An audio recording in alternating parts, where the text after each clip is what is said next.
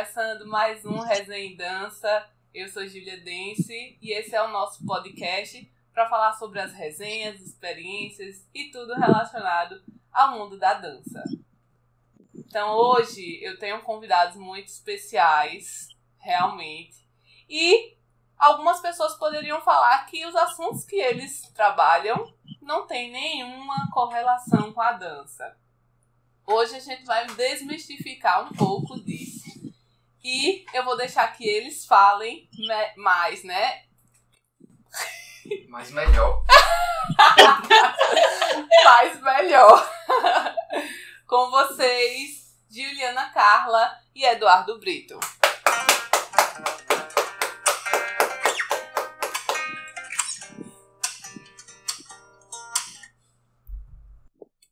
Oi, gente. Oi, gente.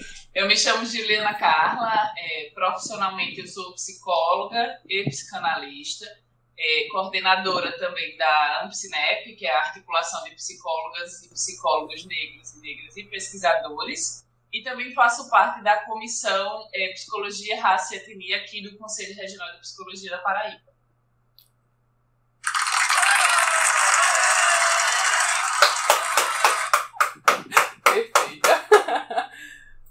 E você, Dudu? Eu sou Eduardo Brito, mas podem me chamar de Dudu. Como a maior parte das pessoas me chamam. Eu sou fotógrafo. É, sou, acho que dá para ver, gosto um pouquinho de plantas. Somos, gostamos, né, um pouquinho de plantas. Inclusive, estamos precisando nos mudar para uma casa para ter mais espaço para essas plantas. É.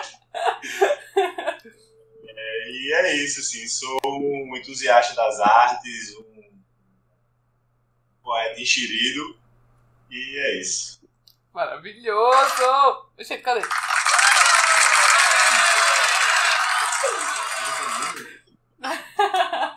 Fantásticos. Hoje a gente vai falar né, dessa relação entre a psicologia e a dança, a fotografia e a dança. E eu trouxe essas pessoas que são muito especiais. Juliana é minha irmã, Eduardo é meu cunhado. Eles são casados, né? Obviamente, aí, maravilhosos. Seus filhos aí atrás, suas filhas. E a gente vai falar um pouquinho, né, dessa relação de outras áreas com a dança. A gente sabe que a dança é um universo gigantesco e que vai abraçando outras áreas também. Então, Juliana, você pode trazer aqui pra gente alguma relação que a dança tenha com a psicologia? Com certeza. É, a dança ela pode ser uma, ela é uma atividade, né, que vai auxiliar no bem-estar. Então vai trazer é, um contato consigo mesma, vai trazer autoconhecimento. Então tudo que se trata também, que se relaciona com a subjetividade, com o ser humano, tem a ver com a psicologia e nesse caso também tem a ver com a dança. Então eu acho que é um, um casamento perfeito, né, entre pessoas e a dança.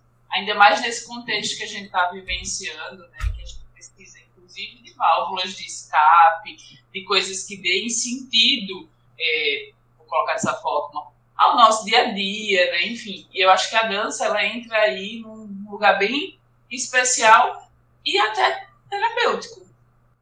É, eu falo muito para as minhas alunas e eu acredito que quem também trabalha com dança vai se identificar que esse momento que a gente tá lá dançando e tá aprendendo coisas novas, também é um horário ali na rotina, na semana, pra gente extravasar, né? A gente ter aquele momento de realmente ter um momento nosso. Então, eu digo sempre para as minhas alunas: dediquem um tempo a vocês. E é, é bem, bem correlacionado a isso que você falou também, dessa válvula de escape, né? É, você já chegou a fazer aula de dança? Eu tô perguntando, mas eu já sei. Tu já chegou a fazer aula de dança? Já sim, eu fiz aulas de dança quando era mais jovem, né? Então, na adolescência, eu fiz. E agora, já na fase adulta, eu fiz várias aulas de dança com a minha irmã, com Gília. E nessa pandemia, né, é, eu utilizei da dança nas aulas online com Gília para poder dar uma extravasada, enfim, para me manter dentro de casa, mas também manter é, o meu corpo em movimento. Então, com certeza, aí super indico. Ai, super importante. Ai, melhor pessoa. E você, Dudu? É, a gente tá falando também, a gente fez a relação com a psicologia. Eu queria saber se você quer dar uma palavrinha aí sobre a relação que a fotografia pode ter com a dança. É, eu tava pensando sobre isso hoje, antes da gente começar. E o mais óbvio, eu acho que o mais evidente, é que tanto a dança quanto a fotografia são manifestações de arte, né? manifestações artísticas. Você, quando dança, você se expressa com seu corpo, com, seu, com seus movimentos, com seu rosto também, né? com suas, suas uh, expressões faciais. E eu, quando fotografo, eu me expresso com o meu olhar. Né? Então, eu acho que são manifestações artísticas e pensando na prática, pensando no, no, no ato profissional, tanto seu no ato de fotografar, de dançar, quanto no ato de fotografar, é aquilo que eu já falei uma outra vez para você, que eu acho que a fotografia, por ser um, um, um frame de, de, um, de, um, momento ali, eu enxergo, e é, pô, se você pensar, a gente está o tempo todo dançando, assim, né? E quando você fala gesticula, isso é uma dança, você está caminhando meio que é dançando ali, e eu acho que a fotografia é um frame dessas danças cotidianas, tá ligado? Desses nossos movimentos do dia a dia, a fotografia, principalmente para mim que gosta de fotografar pessoas, é o congelamento de um, de um passo de dança. Tá? Ai, é uma linda maneira de enxergar a vida. Coisa linda, Cunha, amei. eu sou suspeita para falar dos dois, porque eu sou apaixonada, né?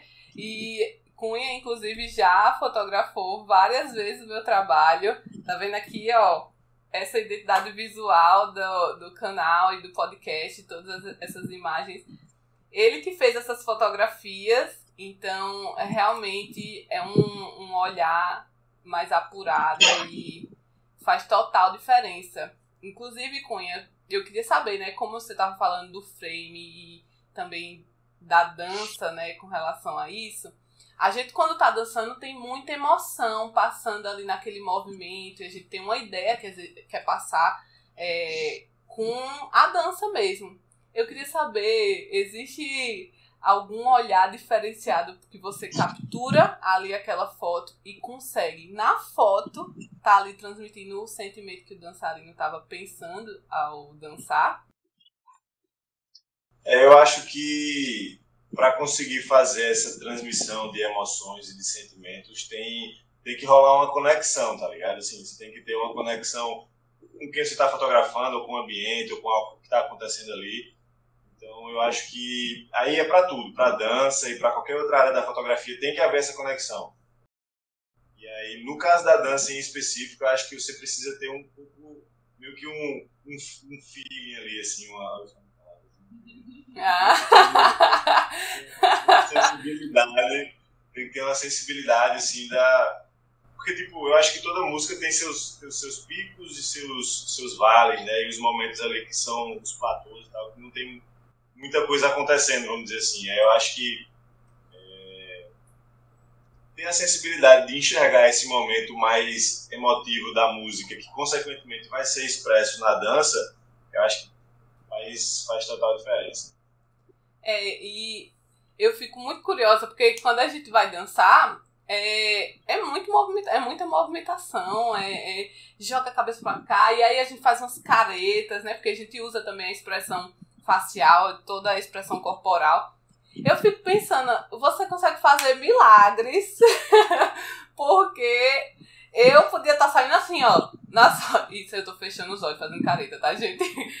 E você consegue pegar aquele exato momento e, e ficar incrível e mostrar uma beleza ainda maior para aquela arte. Então, isso é muito bacana e. Mas sempre sai umas fotinhas assim também, né? Dá uma selecionada. Umas estranhas, um negócio meio esquisito.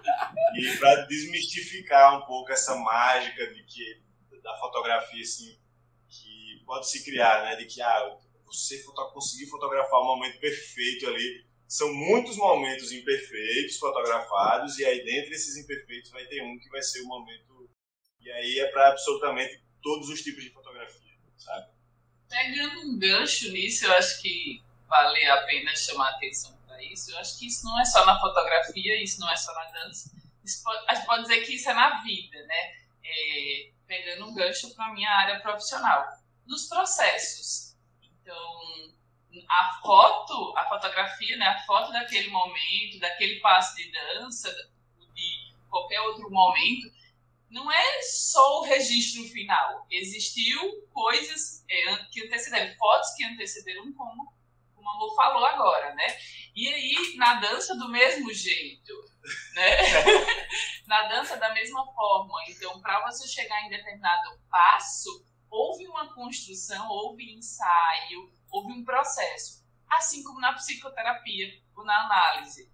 Né? Então, existe é, um processo ali a ser percorrido, existe uma trajetória a, a, a ser percorrida, enfim, e é altos e baixos.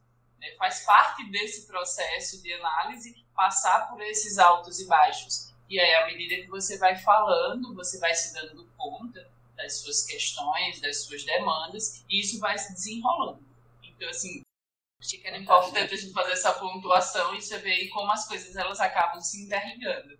Mas, Juliana, isso que tu falou é, é sensacional. Porque às vezes até a gente tá vendo vários dançarinos e a gente acompanha outras pessoas que estão é, num processo diferente do nosso e já estão há mais tempo, digamos, na, na dança. E a tendência, pelo menos a minha, né? Não, não posso generalizar, é de me comparar. Assim, caramba, eu queria estar tá fazendo. Que massa esse, esse vídeo, como ficou bacana. E essa pessoa deve ter passado por vários dias de treino. Deve não, essa passou, pessoa passou por vários dias de treino, vários anos. Não só a experiência que teve na, na, nas suas aulas de dança, os cursos que fez, mas a história dela, até que ela chegasse a dançar daquele jeito, né? Então, alcançar aquele nível. É, é bacana você falar isso, até porque muitas pessoas que me procuram para fazer aula têm essa tendência de que eu não vou fazer aula de dança porque eu não sei dançar. As pessoas vão, as pessoas que já estão na aula já sabem dançar, Gil. Então é justamente o contrário, justamente você não saber dançar, que aquele ambiente que é o, o seguro, né, de você aprender, que você vai adquirindo essas habilidades. Né? É muito comum a gente ver as pessoas se comparando com as outras, né? E, e só vendo o produto final e sem olhar o, o processo. Muito interessante. Claro, não, não, não vou fazer aula de natação porque eu não sei, eu não sei nadar. Mas você vai fazer aula de natação exatamente porque você não sabe nadar, Anjo. É. Mas aí, para que essas pessoas cheguem, devem deve ter, eu imagino, várias questões por trás, né? Para que não se sintam confortáveis de iniciar, né? Então, enfim, né? A gente entrou num tema bem. Foi entrando num negócio mais profundo. Vocês querem acrescentar mais alguma coisa? É, eu não sei, eu não sei se vai ser. Se vai ser. É, tópico que você elencou aí para, enfim. Mas eu acho que essa coisa tanto da, do exemplo da natação que eu citei quanto das aulas de dança é, passa muito por uma preocupação de como você vai ser visto ali, né? É um medo do ridículo, um medo, uma vergonha, um medo de se passar por, por algo que é totalmente nosso, assim, seu, né? Do indivíduo ali. Não, não significa que as outras pessoas estão lhe olhando, lhe julgando, nem nada. E aí eu acho que é muito massa quando a gente vê que as pessoas quebram essa barreira. Eu me lembro, não, não vou citar nome nem lugares para não dar. Não, não evidenciar quem é a pessoa, mas eu lembro de uma das aulas que você dava em algum lugar de uma pessoa. uma pessoa que visivelmente não tinha muita coordenação motora para dançar, que ela não, não sabia das coreografias, assim, não conhecia as coreografias, mas eu acho que era a que dançava mais livremente assim. Era que se jogava é. mesmo, enfim. Enquanto tinha gente que ficava no banquinho ali, doido pra estar tá dançando e segurando a onda. Tá ah, é uma das coisas que eu mais gosto é quando eu vejo alunos que se permitem e encontram ali naquele ambiente um ambiente seguro mesmo. Porque é isso, a gente tem que dançar no nosso ritmo, a gente tem que ir, se arriscar e fazer e ser feliz, sabe? Por meio da dança. Eu acho que nas nossas áreas, as três, né, a gente tem que, enquanto profissionais, é, desenvolver habilidades para que aquelas pessoas criem confiança na gente e que se sintam à vontade para se desinibir e falar e se deixar fotografar, é, modelar e dançar, né? Se a gente for parar dessa para parar para pensar dessa forma, a gente tem uns desafios aí. Eu achei bacana isso. Como é que vocês lidam com essa questão? achei interessante. É, na, na psicanálise, né, um, uma das da, dos métodos, é, uma das técnicas é a associação livre. Então, uma primeira sessão, é, principalmente, mas nas outras também, é, eu costumo dizer aos meus pacientes: fale o que vier à cabeça. Né? A primeira coisa que vier à cabeça. Principalmente no início do processo de análise de psicoterapia, é muito comum as pessoas não saberem o que dizer, ou ficar muito presa a dizer a coisa certa, né? Que aí dá para gente fazer um link. Ah, eu não sei o passo da dança, eu não sei dançar, ou ah, eu não sei modelar. Então isso é extremamente comum, você não saber. E aí essa coisa de fala o que vem à cabeça. O que é que vem primeiro? É você também se desprender dessas, desse, de um contexto ali, de uma coisa fechadinha, e você se permitir, né? Falar, às vezes falar até coisas, entre aspas, bobas, que aparentemente não tem sentido, mas, mas na tem. construção do processo, você vai, aquilo vai tendo um contorno, vai tomando forma, e aí de repente, né, entre aspas, você está falando de uma coisa muito importante.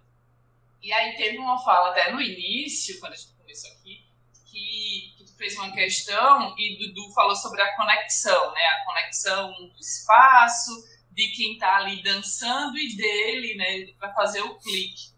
E aí na psicoterapia, né? É, a gente chama essa conexão de vínculo terapêutico.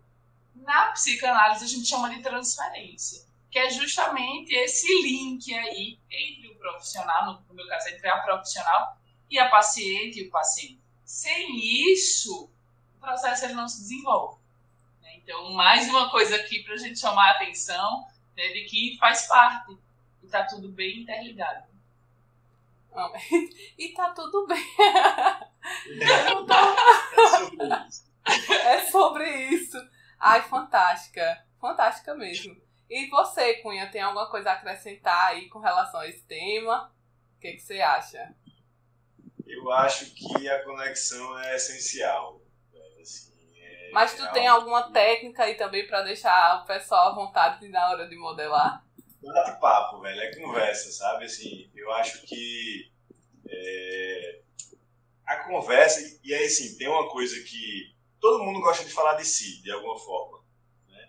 Então eu acho que um, uma das coisas que eu mais gosto de fazer é encher a pessoa de perguntas, assim. Obviamente eu não vou invadir um espaço muito pessoal, mas é, deixar que ela fale sobre si, porque é nessa fala, né, nesses momentos de conversa, que às vezes ela solta um trejeito que ela tem, um jeito de ajeitar o óculos, de arrumar o cabelo, sei lá, dar uma, conta uma piada, ela ri de um jeito específico. E aí são essas coisas que vai criando a conexão. Eu vou conseguir enxergar aquela pessoa de uma maneira mais, mais verdadeira de como ela é. Isso faz com que a fotografia fique cada vez mais individualizada, né? cada vez mais personalizada e mais única, porque ninguém, eu acho pouco provável que alguém ajeite um óculos exatamente da mesma forma que o outro. Né? Então, é, são, é observar esses pequenos trejeitos, essas pequenas manias, essas pequenas formas de agir que cada pessoa tem e explorar essas paradas aí, explorar esses e aí a gente consegue ter uma fotografia que de fato retrate a pessoa. É, é, isso me lembra até o que a Juliana tava falando, né? O que a gente pensa que é bobo é o que é, é nosso, né? É o que nos faz únicos e a gente pode até não estar entendendo, mas faz sentido. Assim como é, quando você pega esse momento exato do mais natural possível daquela pessoa e consegue capturar e colocar na fotografia. Isso é massa. Né? Teve, inclusive, recentemente eu fiz um, umas fotos em, estúdio e um dos, o cara que estava sendo fotografado, meio que já é do, da área da, das artes, da TV ali e tal, então meio que ele já está acostumado, já estava acostumado com a sessão de fotos e tudo mais. E aí eu comecei a conversar com ele e aí ele percebeu o que eu estava fazendo. Acho que a maioria das pessoas, por não ter o hábito de estar na frente da câmera e ter esse convívio, não percebe. Mas ele se deu conta de que eu estava puxando conversa, fazendo perguntas a ele para pra, enquanto ele respondia, eu observava o comportamento dele, né? E aí, nesse momento que ele disse assim, ele fez uma coisa que, inclusive, eu postei essa foto dele, e cruzou a perna e botou o corpo para frente assim e fez: Tu tá me fazendo pergunta para me observar, né? E aí, quando ele fez isso, eu fiz: Exatamente, fica aí que a gente vai fazer uma foto do jeito que você tá ali agora. E aí, a gente, essa posição assim, foi bem legal, tá ligado? Então, tipo, são essas, essas conexões que a gente cria no momento da, da sessão. Tudo, tudo pra mim, amei. Eu já tô aqui de olho, pegando as coisas, anotando as dicas para usar também. Fazer essa correlação, porque eu acho isso fantástico. E a gente encontra na dança essa, essas barreiras, realmente, esses obstáculos que o pessoal vai criando, as alunas vão criando, os alunos, e aos poucos a gente vai se conectando para fazer com que elas se sintam à vontade para se permitir. Então, fantástico tudo isso que vocês estão falando. Agora, Juliana falou que fez dança. E eu sei que meu cunhado também, já no meio do caminho aí, se arriscou para dançar e tudo mais, né? E eu queria saber como era para você essas aulas de dança enquanto Juliana estava dançando também. Porque a gente fala das alunas, né? Parece um pouco distante. Eu quero saber de vocês, como é que era a experiência para os dois. Eu queria dizer que eu não me arrisquei, eu dei show, eu mostrei aqui em certos momentos ali eu não sabia. eu não sabia se acompanhava você, se me acompanhava, porque assim, a, o nível estava muito próximo, entendeu? O nível é, mas falando sério, assim, pra mim. Ô, gente, eu pensava que tava falando sério. Eu não entendi. pra, pra mim, assim, é, eu lembro que Juliana, na quarentena, ela passou a maior parte do tempo trabalhando em casa e eu ainda saía para trabalhar e tal. E eu lembro que muitas vezes eu chegava e ela tava dançando, né? E aí era só o tempo de eu trocar de roupa aqui, eu vinha, ficava junto dela e dançava também até de, de samba canção para fazer uma graça, um negócio assim. pra, mim, pra, mim, sempre foi assim. É, era um momento de descontração total, assim, sabe? Aquilo que a gente falou, né? Tudo bem, tava só eu e ela aqui, então é muito mais fácil, era muito mais fácil me desprender de todas as vergonhas, de todas as inibições e tudo mais. Então, a gente dançava, eu fazia, dançava do meu jeito, as marmotas, os negócios assim, bem assim, se, se eu for dançar sério, eu fico meio travado. Então eu levava logo pra brincadeira, assim, fazer logo uma bagunça. A se divertia pra caramba.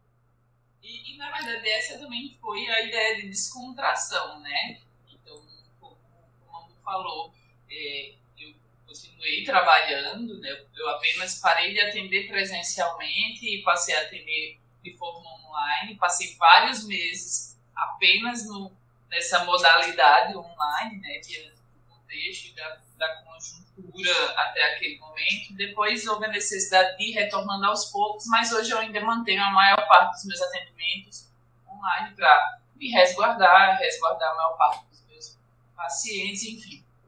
E aí, então, era um momento para, de fato, relaxar, né? A, a, dança entrou ali nesse contexto de relaxar, até porque eu não me adaptei com atividade física em casa, assim, de puxar peso. Então a dança foi um, uma, um resgate de fato desse de um momento assim de ficar mais tranquila, mais leve, sem tanta pressão. E aí quando quando o amor chegava e a gente tava junto, então se transformou num momento também da gente ficar junto. Ah. Foi, foi, muito, muito legal, foi muito bacana e deu boas risadas. Ei, Cunha falou que usava samba canção, que era para fazer uma graça. Eu tenho certeza que era para fazer uma sedução. Já era, né? Já trabalhava isso. Tá vendo? Eu não sei se surtiu efeito. Eu não quero saber se surtiu efeito, inclusive. Vamos dar de assunto. Mudando de assunto, é, é, Mas sério, é bacana é, ver isso do casal que dança junto, né? E que vai tentando, né? É, é, nesse caminho da dança, porque é importante a gente ver ainda infelizmente, a gente tá no século XXI. 2021, a gente ainda vê muitos homens com é, essa trava para dançar e não arriscam. Pode ser até um momento novo, inovador, assim, que vai melhorar a relação com, com sua parceira, no caso de casais heterossexuais, né? É, ou, enfim, do, o casal que você tiver vai melhorar, vai ser bacana você fazer é, aulas de dança. Então, massa que vocês estão falando sobre isso. Vocês só falam coisas boas, acho que é porque é de família, entendeu? Mas sério, muito, muito, muito massa mesmo. Herbert, e tu? Vai, vai arriscar fazer uma coreografia? Só queria registrar um comentário aqui, ó, sobre. Só a cabeça aqui. Opa, perdão. não apareça! Não, porque eu sou só do bastidor. Eu não, eu não é, apareço em é só nos vídeos. bastidores, né? É, essa cena de Eduardo samba canção na sala não. Não me foi muito agradável. Então, Por, é, vamos mudar de assunto. vamos, vamos continuar. Ai, adoro.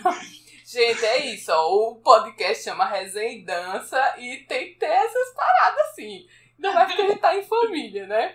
Mas eu vou trazer o assunto mais pro lado profissional novamente, né? É, Cunha, falando novamente da fotografia, eu sei que você já teve vários trabalhos que envolvem movimento também, não só com dança, mas muitos comigo de dança também. Mas eu sei que você já fotografou campeonatos de, de modalidades esportivas, né? Como crossfit, já atuou como parceiro de, de alguns box da cidade e fez um incrível trabalho. A gente vê que tem uma diferenciação muito grande de quem investe em rede social, né? Opa! e investe em rede social faz uma grande diferença. E aqui na cidade eu percebo ainda que existem poucos fotógrafos que têm esse olhar voltado para dança.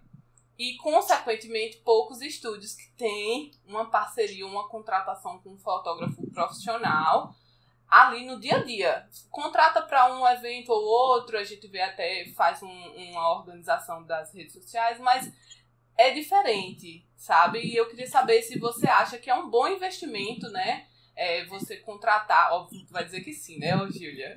Mas vou continuar. Mas por quê, né? Por que, que é um bom investimento você contratar um, um fotógrafo profissional? E aí eu dedico para os donos e donas de estúdio, que é aqui da nossa cidade, e também de outras cidades que vão nos ouvir. É, por que devem, né? Contratar um profissional de fotografia. É, eu acho que hoje nossa, a- o marketing, a mídia, é tudo muito pautado em imagem, né? Tanto foto quanto vídeo.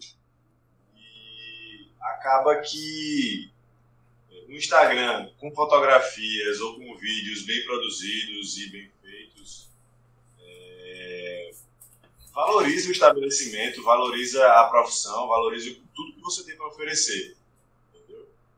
Então, assim, é, não sei, de fato não conheço fotógrafo especia- especializado em dança ou algo do tipo, mas eu acho que pensando nos estúdios seria um, um interesse bem, bem, bem bacana, eu ia dizer um interesse bem interessante, né?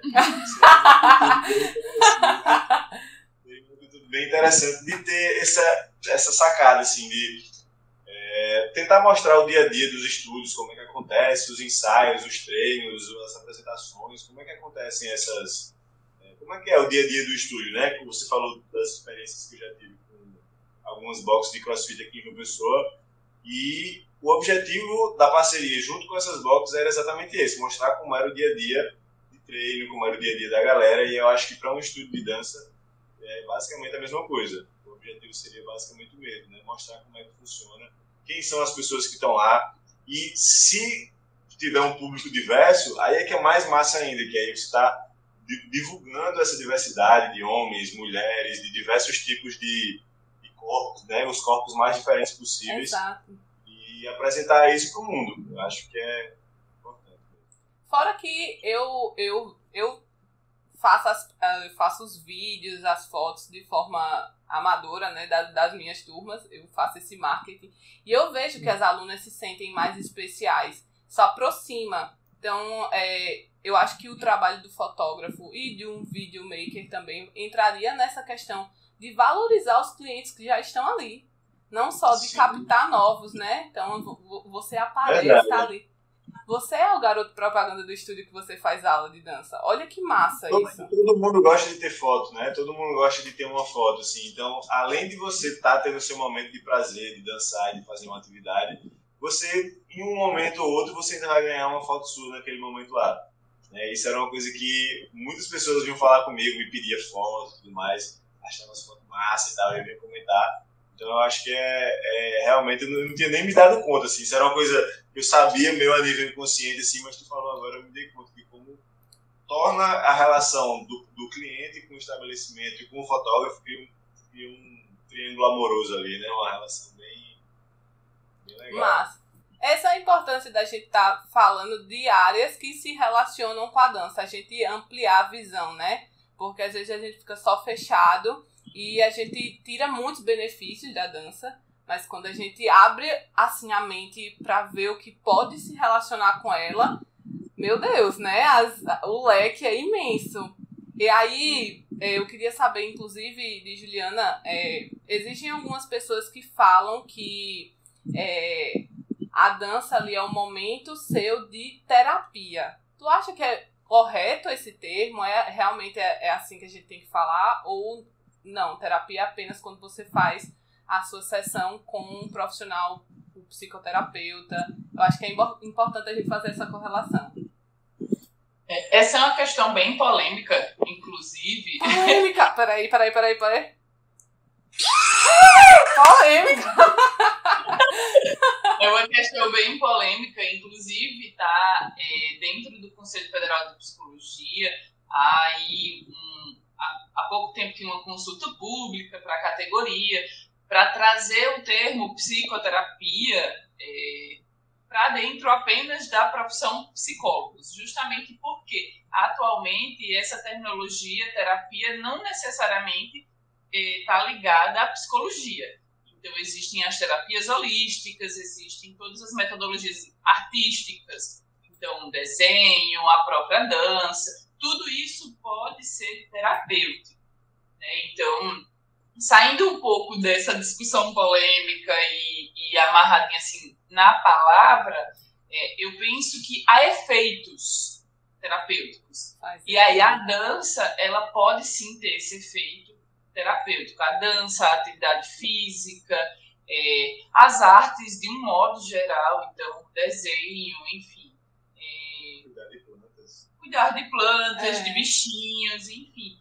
É, tudo isso tem efeito terapêutico. Até para a gente sair daquela coisa de que, assim como a, a medicalização ela é danosa, né, o excesso de medicamento, de que ah, sente algo, toma uma medicação, é, também para a gente não ficar terapeutizando a coisa. Tudo. De que uhum. tudo precisa da terapia, tudo precisa da análise. E não. Sim. Existem outras formas de cuidado.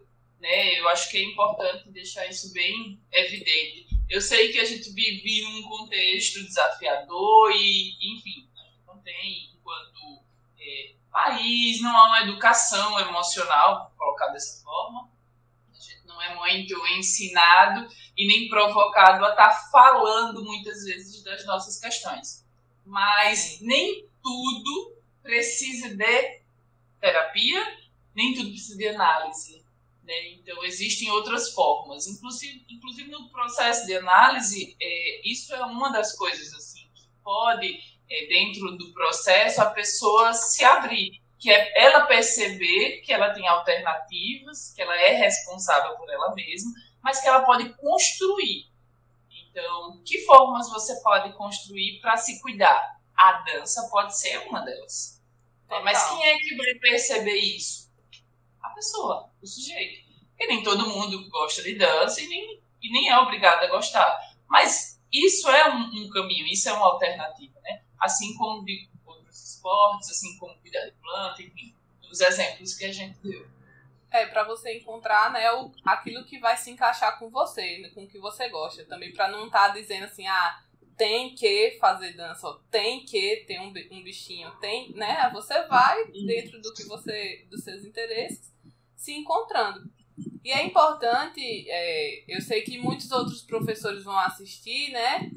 Porque às vezes a gente recebe alguns alunos e alunas que falam que tem ansiedade, que tem depressão. E é preciso que o professor, né, o profissional, tenha esse cuidado também, que a gente não tem é, a formação para estar tratando essas questões, né? E que em determinados casos vai ser necessário você dar orientação e entre aspas, né, o encaminhamento, né, para que essa pessoa, um incentivo, melhor falando, para que essa pessoa procure profissional adequado. E a gente também não está reforçando de que é uma terapia, é uma terapia, é uma terapia, e aquele aluno ou aluna achar que vai se curar com a gente e ele precisa entrar nas questões dele ou dela, né? E junto com o, o profissional adequado. Então acho que eu toquei também nesse assunto por conta disso, né? Sim, eu, eu acho que o, o, o profissional da dança, da educação física, enfim, deve ter esse olhar mais atento, né? Porque você está tratando ali de saúde. E saúde não é só física, né? Enfim, a gente tem a saúde é. mental, a saúde emocional. E aí, quando você lida com a saúde é, de pessoas, mesmo que o objetivo maior seja o físico, né, ou a manutenção de uma saúde fisiológica, a saúde emocional, a saúde psíquica, ela também faz parte.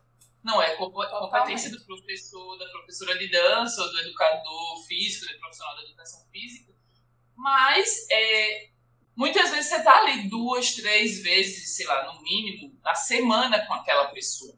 É. E você pode estar tá observando que alguns comportamentos mudam e direcionar, né? Ah, ó, você já pensou em alternativas, enfim, conversar, porque eu sei que acaba que muitos alunos e alunas é, têm acabam vendo um, o vínculo, né, a conexão com aquele profissional e contam um pouquinho de si.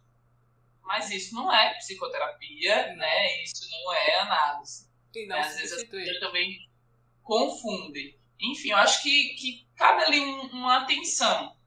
Né? De repente, aquele, aquele aluno, aquela aluna que vinha e aí de, repente parou de vir. Se aconteceu alguma coisa, se teve algum movimento é, em sala de aula, ou se a pessoa chegou a compartilhar alguma questão, né, enfim, do trabalho, do relacionamento. É, eu acho que são, são formas também de você cuidar da saúde daquele seu aluno, daquela sua aluna. E aí, Não, orientar. faz total. Faz total diferença quando o professor ou a professora tem esse olhar atento, né? A gente, é, dentro da, da área onde eu trabalho, a gente fala de professor águia. Não só é o professor que observa os movimentos, as movimentações, né, que são aqueles é, olhar os alunos que ficam na frente estão acertando, mas observar o aluno que não está conseguindo acompanhar lá atrás, observar se na sua turma tem gente nova, mas para além disso, né, também olhar esses detalhes. E vai fazer total diferença, porque a gente está tratando, né, tá tratando não, a gente está é, é, tratando, não é eu, a gente está lidando com pessoas, com vidas, né? Então é importante a gente ter esse olhar humanizado. É uma questão também de, de nomenclatura e de cuidado, né? Pra gente ter esse cuidado ao falar. Mas a gente sabe sim que a dança tem esses efeitos e que são é, vozes da minha cabeça, né? A fonte, não. As alunas também relatam muitos benefícios que elas sentem fazendo a dança. Vocês mesmos já falaram de vários benefícios que a dança trouxe para a vida de vocês, né, dentro da experiência de vocês. Então é importante falar sim que tem. A gente está entrando só em outras temáticas que também é, a gente é preciso falar. É preciso falar, né? Enfim, é, vocês querem acrescentar alguma coisa? Acho que o nosso papo está bem interessante e a gente conseguiu falar de muitos temas. Queria saber se vocês querem agregar mais alguma coisa eu me veio, me veio à cabeça agora é, um, uma questão que eu acho que, que vale a pena a gente, de repente, dialogar aqui, que é a coisa da, às vezes, muitas, muitas vezes as pessoas ficam muito presas né, na aula de dança, de, de fazer a coreografia do jeitinho que tem, assim, que, que você, que a professora está fazendo, está demonstrando e que não pode errar o passo. Enfim, é, e aí me veio muito a cabeça, assim, de que parece que nesses momentos as pessoas, elas esquecem um pouquinho, elas ficam tão amarradas, tá reproduzindo e repetindo ali a coreografia, que é importante você estar tá seguindo ali numa aula, né? Mas existe a espontaneidade, né? Assim, de você criar e mais que isso, mesmo que você repita o passo da professora ou do professor, nunca vai ser daquele jeito, do... porque você é uma pessoa diferente, né? Daquela outra pessoa que está ali ministrando a aula, que está ali à frente. E muitas vezes os movimentos eles vêm assim, muito espontâneos, né? E aí a palavra que me vem é, muito inconsciente mesmo você vai colocando ali seu jeito, sua forma, sua performance. E aí, pensando a psicanálise, né, e acreditando que existe uma parte é, em nós que é inconsciente, a gente faz isso mesmo tá? É, às vezes, tipo, por exemplo, agora, eu não sei porquê, mas eu me coloquei um pouco mais à frente. Enfim, são coisas que vêm. Isso tá muito dentro. Eu não sei porque eu levantei aquela hora também. Completamente inconsciente. Sabe? Então, são processos que vai, inclusive, é, direcionando na dança para o jeito daquela pessoa de dançar. E muita gente, muita gente às vezes fica tão presa, né? Talvez até você, Gília, falar um pouco. Eu ia falar, eu ia falar. muito mais experiência nesse aspecto, né? Com, ai, gente, isso, isso que tu falou é uma das coisas assim. Entra também aqueles outros assuntos que a gente tinha falado da timidez e tal, são fatores que influenciam na, na dança. Mas esse de você tá querendo acertar tudo ou está querendo fazer exatamente igual à sua inspiração, seja professor, seja outra referência, é, é uma grande barreira.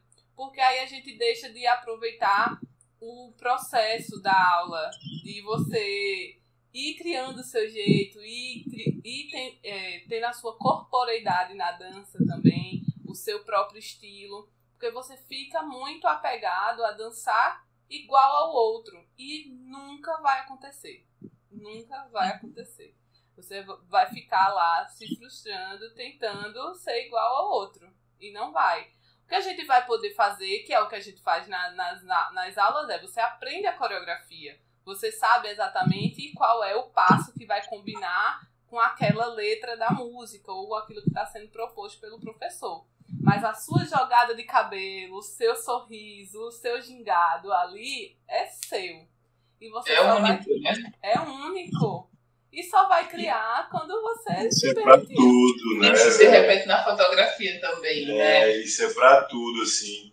Eu, durante, durante um tempo, é, minha fotografia travava muito porque eu tentava sempre copiar sabe? Eu tentava sempre fazer como, como as outras pessoas, as minhas inspirações, as pessoas que, que, que eu admirava e tal.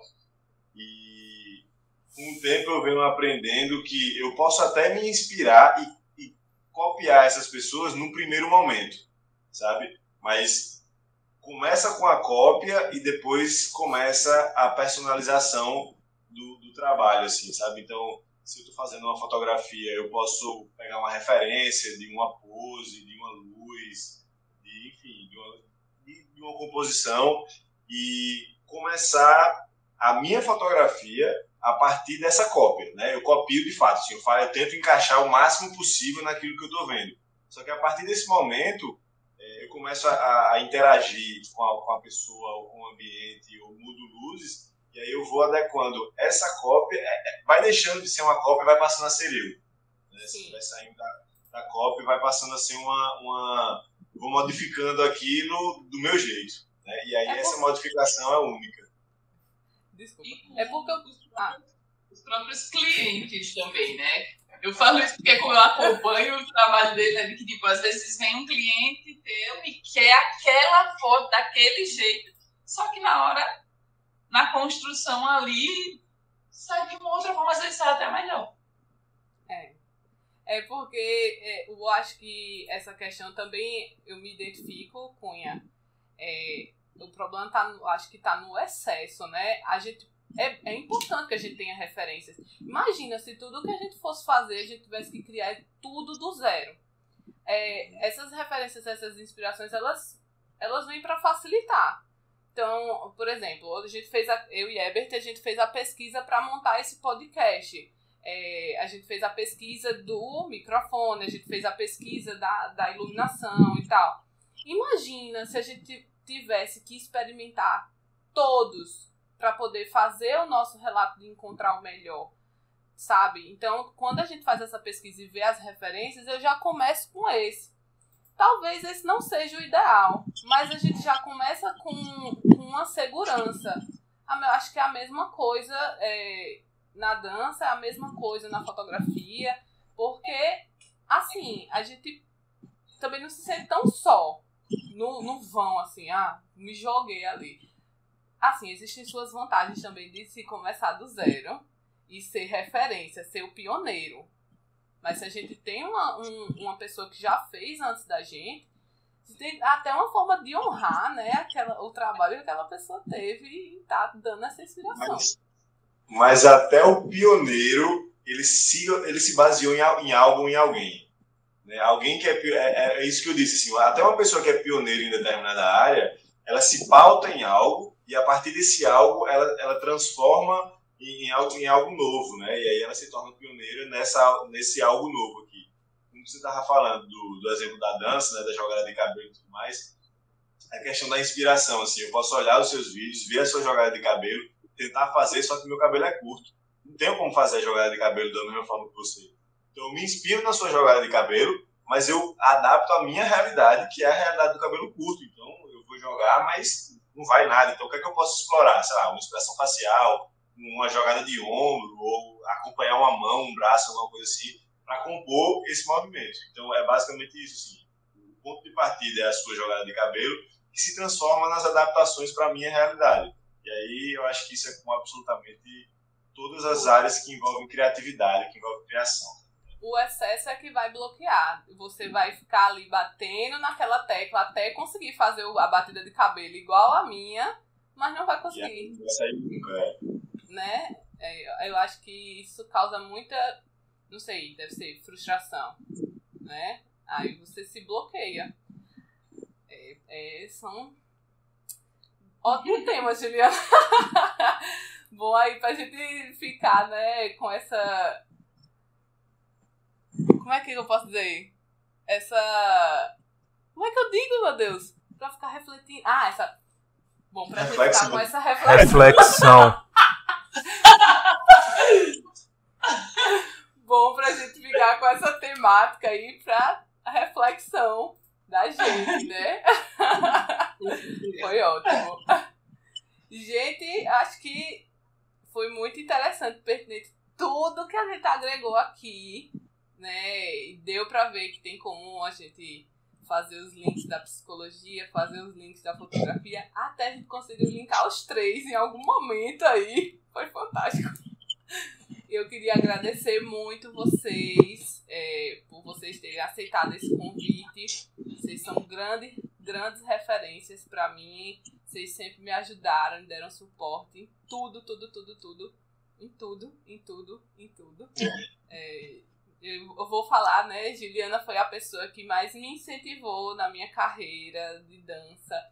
Quando eu tava lá naquela interseção de direito e trabalhar com arte, ela foi, me deu um valor para eu pagar o curso da Fitidense. Então, faz as minhas aulas. Dudu já fez minhas aulas também, que vocês puderam ver. Já fez a foto, foto, fotos minhas em aulas, em, sozinha, participou junto comigo, os dois, e Ebert também que tá aqui comigo, é, de tudo, dos bastidores do, dos vídeos. Então, assim, é importante, eu queria finalizar falando da importância da gente ter apoio, da gente ter o suporte dos nossos familiares.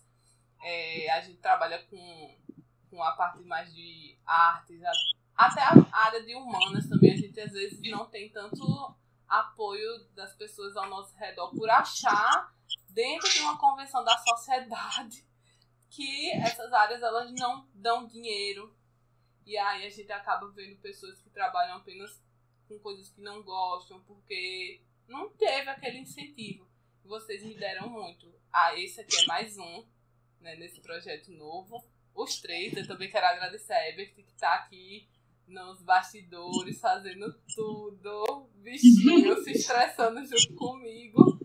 E é assim, com essa mensagem que eu quero encerrar, eu queria que vocês mandassem alguma mensagem. Não, não, antes deles falarem as considerações finais, eu, enquanto produtor, gostaria de botar algumas observações nesse podcast. Por exemplo, patrocínio! Fala, Cássio.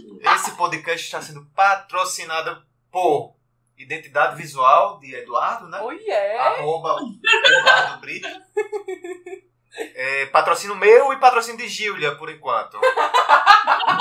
Você que está escutando esse podcast, tem uma marca de suco de frutas? Pode ser o seu suco aqui, Pode- entendeu? Exatamente. Nós divulgaremos seu Eu suco. Mostraremos, de beberemos. Juliana, tá- Juliana falando, eu pensei que você ia dizer uma marca de café. Tá, pode ser a marca de café também, Gente, caso queira. Sim, exatamente. Então é isso. Esse podcast é patrocinado por Ebert, pro Gília.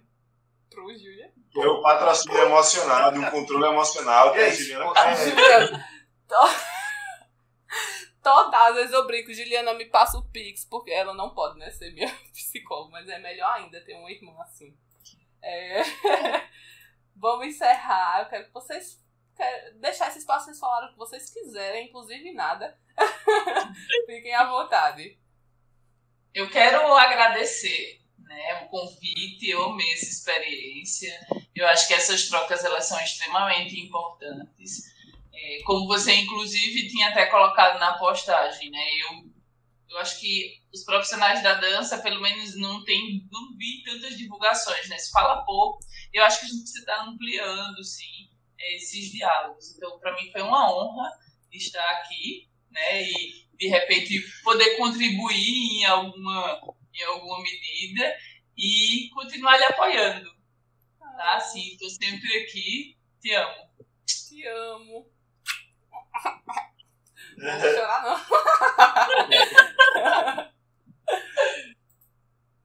Eu faço das palavras de Juliana as minhas e eu só queria mandar um abraço especial pra Caçulinha, que tá aí, ó, no- nos bastidores. Caçulinha do Domingão do Faustão. Tá tá do Domingão do Faustão. Então, Eduardo, é, como nosso orçamento ainda é baixo, apenas Gília consegue acompanhar a entrevista, entendeu? Eu fico tentando adivinhar, por leitura labial, o que vocês estão falando, certo? Fazendo corte de câmera, essas coisas todas. Perfeito. Que É, é isso, eu sou. O que foi que disse, cara? Caçulinha do. ah, Caçulinha era do. do. do, do Gugu, não? Não. Quem era? Ah, não, é caçulinha mesmo. Foi mal, Cunha. Eu ia quebrar a tua referência. é porque eu não sou desse tempo, não.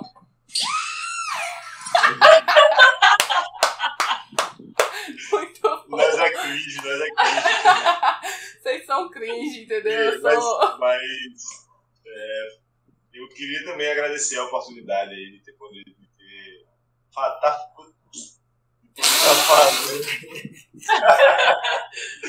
De novo, fala- falar um corte aqui. O nome da parada, que é a resenha, né? Eu queria agradecer a oportunidade de estar falando aqui sobre dança, que não é a minha área, assim, é, é um mundo novo que está se abrindo, né? Falando sobre isso, falando sobre fotografia. Estar participando do- desse seu projeto é muito importante para a gente também. Tá, tá fazendo parte dessa história. E é isso. Muito obrigado pelo convite e um cheiro bem grande. Obrigada, gente. Obrigada pela participação. Esse foi mais um Resenha e Dança. Aguardem, a gente tem muita coisa pra falar, resenhar e dançar, né? Simbora, gente. Vem muito mais por aí.